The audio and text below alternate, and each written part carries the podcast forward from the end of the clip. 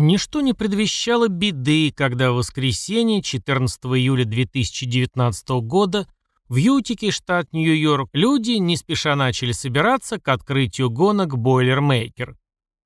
Рано утром в службе спасения раздался тревожный звонок, и патрульные машины резво помчались на место очевидного преступления на По-стрит в Ютике. Эта улица, По-стрит, тупиковая, идущая с востока на запад от Калвер-авеню. Улица заканчивается лесной зоной, где первый прибывший офицер обнаружил черный внедорожник с мужчиной, лежащим на земле рядом с ним. На глазах полицейского этот мужчина начал пытаться вскрывать себе шейную артерию и одновременно делать селфи. Рядом с автомобилем лежало, судя по очертаниям, тело, накрытое брезентом. Молодой человек кричал, что убил свою девушку и собирался последовать за ней. Подъехавшие еще несколько копов смогли предотвратить суицид и вызвать скорую. Неизвестный мужчина был доставлен в больницу Святой Елизаветы с серьезными травмами шеи, где его успешно зашили.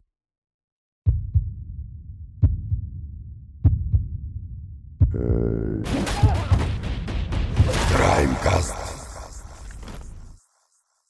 Всем доброго денечка. Меня зовут Евгений, и под ником «Пожилой ксеноморф» я озвучиваю аудиокниги и видеоконтент.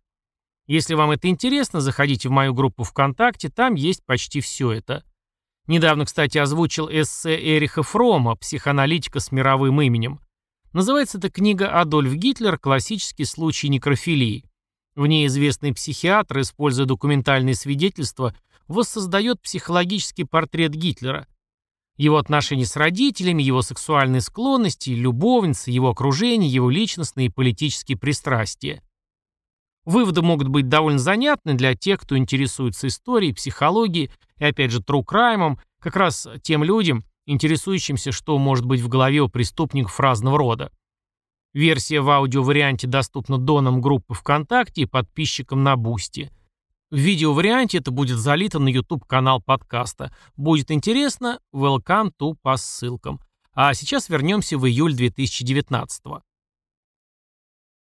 Некоторое время личности причастных к этому происшествию людей не разглашались. Но оказалось, что люди в интернете уже знают о происшедших ужасных событиях. Некий молодой человек по имени Брэндон Кларк опубликовал серию довольно тревожных изображений в своем аккаунте в Инстаграм, Довольно быстро после этих событий его аккаунт был удален. Там на фото была лежащая в автомобиле мертвая девушка. Она была практически почти обезглавлена. На одном изображении видно ее лицо и верхняя часть туловища.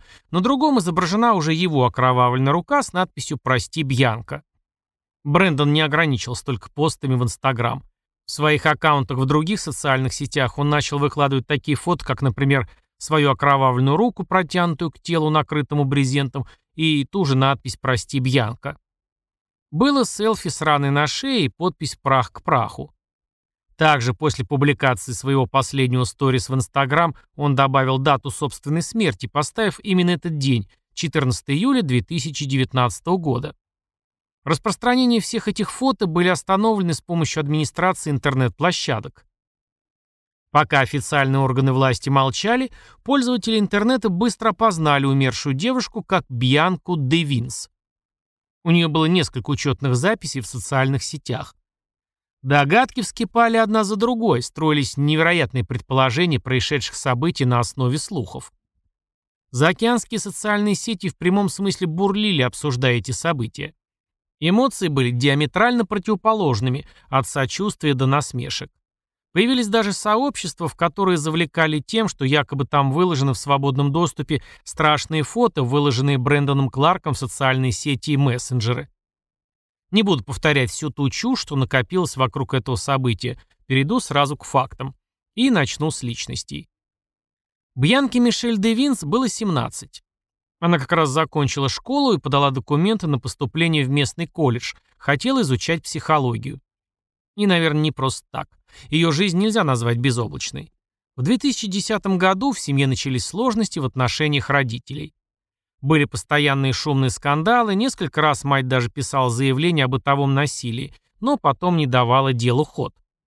Бьянка, как младший ребенок в семье, переживала все это особенно остро. В школе у нее диагностировали психические расстройства в виде депрессии, тревоги, пограничного расстройства личности и посттравматического стрессового расстройства. Отец окончательно покинул семью в 2015-м, но на здоровье девушки это не сказалось положительно. Она любила отца, он тоже к ней очень хорошо относился, и это событие также наложило свой негативный отпечаток. Мать водила ее к нескольким психологам, но положительных сдвигов не было. Позже дошло даже до того, что у нее начались приступы паники в школе, и пришлось на некоторое время лечь в профильную клинику. После этого Бьянка перешла на домашнее обучение. Тут-то перед ней раскрылся волшебный мир интернета во всей своей красе. И если в Инстаграм у нее было всего лишь 2000 подписчиков, то в довольно своеобразной среде пользователей сайта Форчан она имела значительно большую известность. Этот сайт, как вы, вероятно, знаете, можно назвать массовым скоплением очень и очень своеобразных людей со своим сленгом и культурой. По некоторым сведениям, там не так много девушек, а те, которые есть, подпадают под определенный типаж. Белые, круглоглазые любительницы аниме. Можно долго углубляться в особенности культуры этого сайта, но сегодня не об этом. Злые языки утверждали, что некоторым из поклонникам с Форчан она продавала свои обнаженные фото и даже предъявляли скрины переписки. Но это не точно. Одноклассники называли Бьянку довольно приятной в общении, но иногда немного странной. Бывший парень девушки рассказывал, что в начале их отношений все было замечательно. Потом у Бьянки проявилась ревность, потом она начала закатывать ему грандиозные истерики по любому поводу. Хотя мне кажется, что эти события по времени могут как раз совпадать с обострением ее заболеваний. Со слов некоторых людей, знающих ее, Бьянка отличалась чрезмерной прямолинейностью своих высказываний, особенно в отношениях с противоположным полом. Вскоре у нее появился еще один интересный онлайн-приятель, который начал домогаться ее и следить за девушкой в реальной жизни. Эта история длилась около двух лет и почти довела ее до суицида. По крайней мере, так Бьянка сказала своему доктору, который отправил ее прилечь в профильный стационар. Но к времени описываемых трагических событий жизнь девушки в целом выровнялась, резкие перепады остались в прошлом. Она смотрела в будущее довольно позитивно, вспоминая свои последние несколько лет жизни довольно иронично. Биография Брэндона Эндрю Кларка тоже довольно непроста. Он рос в нестабильной семье, где отец очень серьезно нагнетал обстановку. Когда Брэндону было что-то около 12 лет, отец взял его и мать в заложники. Угрожая ножом, он держал их полдня, пока полиция не закрыла этот вопрос. После этого служба опеки определила мальчика в приемную семью. На момент описываемых драматических событий ему был 21 год. Он жил в Бриджпорте, в соседнем городке от Ютики, в которой обитала Бьянка. Это меньше часа езды на автомобиле. Они познакомились в Инстаграм пару месяцев назад. Сначала просто общались, потом начали встречаться. Бьянка познакомил его с семьей, и он показался им вежливым и заботливым. Позже близкие друзья описывали Брэндона в целом как неплохого парня, увлекающегося фитнесом, покемонами, аниме. А еще он был лоликонщиком. Если не в теме, то вот она минутка полезной инфы. Всезнающий Википедия поясняет за лоликон так. Это японский термин, возникший как контаминация, то есть смешение слов лолита и комплекс. В стране восходящего солнца этим термином обозначают влечение к девочкам до пубертатного или раннепубертатного возраста, или схожими с ними по внешним параметрам и людей, имеющих склонность к такой форме педофилии. Глубже копать не буду, если захотите, погуглите сами. Так вот, в биографии Кларка был очень тонкий момент, когда, будучи 16-летним подростком, он переписывался в сети с 12-летней девочкой. Товарищи Брэндона, знавшие об этом, старались указывать ему на то, что этого делать не нужно, но он отмахивался от них, говоря, что сам разберется со своими делами. И вот отношения Бьянки и Брэндона уже стали довольно интимными. Они много времени проводили вместе этим летом.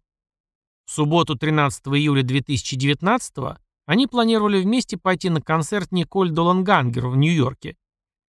Они прибыли туда около 19.30. Перед мероприятием вместе с какими-то знакомыми в автомобиле покурили марихуаны и отправились на концерт. Там у них случилась внезапная размолвка. И вот по какому поводу. Брэндон увидел, как на концерте она встретила своего давнего знакомого Алекса. Позднее оказалось, что это один из ее многочисленных интернет-знакомых. Она перестала уделять внимание Кларку и полностью переключилась на этого Алекса. А немного позже он увидел, как Алекс и Бьянка целуются. После концерта Брэндон повез девушку домой в Ютику. По дороге он пытался выяснять отношения, но Бьянка задремала в машине. Тогда, приехав в Ютику и остановившись в тупике на По-стрит, молодой человек продолжил возмущаться ее легкомысленным поведением. Бьянка, с его слов, начала истерить, сказала, что между ними ничего больше не будет, он ей больше не интересен и вообще моногамных отношений и вечной любви она ему никогда не обещала. Эти заявления, похоже, окончательно сдвинули некрепкую крышу Брэндона, и он схватился за большой нож с черной ручкой, которым и нанес девушке раны, несовместимые с жизнью. Весь жуткий процесс он снимал на телефон. Оставив тело в машине, он вышел, собрал веток и развел костер. После этого плотно занялся социальными сетями. Зашел в аккаунт Инстаграм Бьянки и разместил там фото ее трупа. Естественно, его достаточно быстро заметили пользователи сети, но подумали, что это какая-то шутка. Но после того, как Брэндон загрузил на сервер Discord еще более свежие ее фото, заподозрили неладное. Кто-то позвонил в полицию. Но для того, чтобы что-то предпринять, у них было слишком мало данных. Тем временем Брэндон разослал сообщение своим родственникам, коротко попрощавшись с ними. По тексту это было похоже на предсмертные записки. Потом он кинул в костер свой ноутбук. Позвонил на домашний телефон семьи Бьянки и сказал, что убил ее. Примерно в 7.21 утра он сам позвонил в полицию и сказал диспетчеру «Я убил свою девушку» и назвал свое местонахождение. Пока патрульная машина к нему добиралась, он написал палкой на земле что-то типа «ты меня никогда не забудешь», лег рядом с брезентом, приготовил нож, телефон и стал ждать. Что было дальше, вы уже знаете. На следующий день ему было предъявлено обвинение в убийстве второй степени. При тщательном исследовании интернет-истории Брэндона Кларка было выяснено, что он был одержим Бьянкой Девинс. Он постоянно гуглил ее имя, часто проверял социальные сети в ее поисках, сохранял ее фото, засыпал сообщениями. Он сделал себе на ноге тату девочки на качелях. Это было у Бьянки что-то вроде личного логотипа. Было мнение, что Кларк давал ей наркотические средства и под этим делом использовал в сексуальном плане, но это не было подтверждено. Социальные сети раскололись пополам. Если большая часть людей были поражены жестокостью этой драмы, то на Форчане часть пользователей смеялась над этой трагедией и хвалили Кларка за совершение этого преступления. В Инстаграм и Фейсбук фото, которые выкладывал Брэндон, получили массовое распространение. Очень скоро это явление приняло такие масштабы, что администрация этих ресурсов создала цифровые отпечатки и занесла их в черный список, чтобы предотвратить их распространение. На некоторое время был даже отключен сервер Discord. Вскоре социальные сети были в целом подчищены, однако на Форчане эти материалы все еще доступны по запросу. Во время допросов Брэндон Эндрю Кларк ссылался на потерю памяти и не шел на контакт. После того, как в его телефоне было обнаружено видео, которое он снимал во время преступления, память его прояснилась, однако виновным себя он не признал. В декабре 2019 когда он находился в исправительном учреждении округа Анейда, его обвинили в распространении тюремной контрабанды после того, как сотрудники тюрьмы обнаружили в его камере заточку, сделанную из зубной щетки. 10 февраля 2020 на суде Кларк изменил свое заявление о признании вины. Оглашение его приговора было назначено на 7 апреля, но отложилось из-за пандемии. 2 июня он подал уведомление об отзыве своего признания вины, мотивируя тем, что его заставил это сделать адвокат, но судья отклонил это прошение, руководствуясь тем, что во время первых слушаний он был вполне доволен своим юридическим сопровождением. Очередное слушание состоялось 30 сентября, а письменное решение по нему было составлено 30 октября.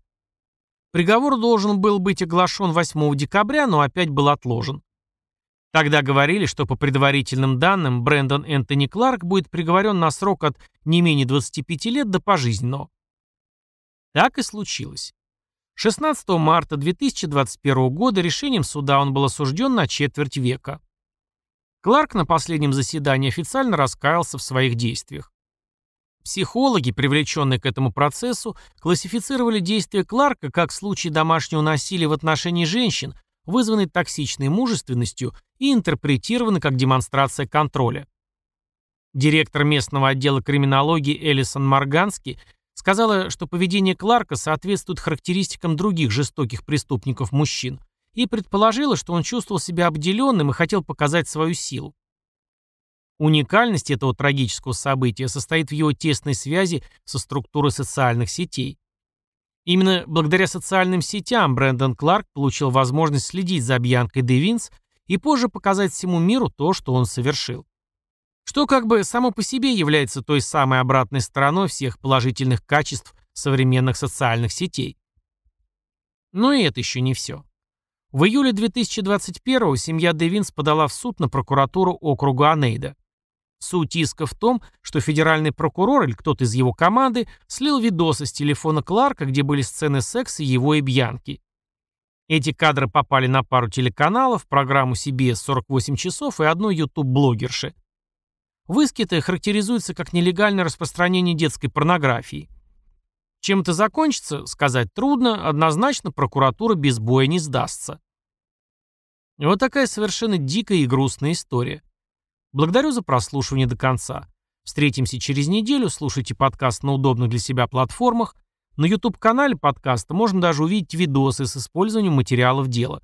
Ну и ставьте лайки, звездочки, если вы на Apple Podcast. Пишите свое мнение об этой истории. Оставляйте отзывы на подкаст. При желании поддержать, подписывайтесь на страницу CrimeCast на Boosty.